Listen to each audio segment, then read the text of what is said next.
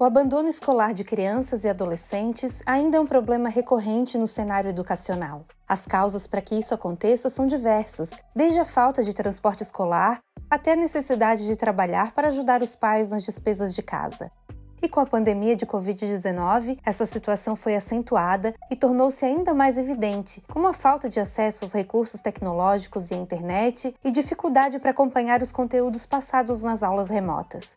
O que fazer então para prevenir e evitar esse tipo de situação? O Núcleo Intersetorial de Suporte ao Apoia, o NISA, é uma iniciativa do Ministério Público de Santa Catarina que proporciona um espaço de articulação da rede de atendimento à criança e ao adolescente nos municípios em que são discutidas as causas da evasão e da infrequência escolar.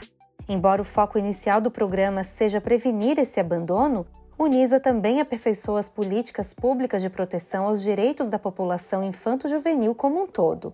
A partir das demandas identificadas em cada município, o núcleo prevê a criação de grupos de trabalho para promover a discussão e a elaboração de estratégias.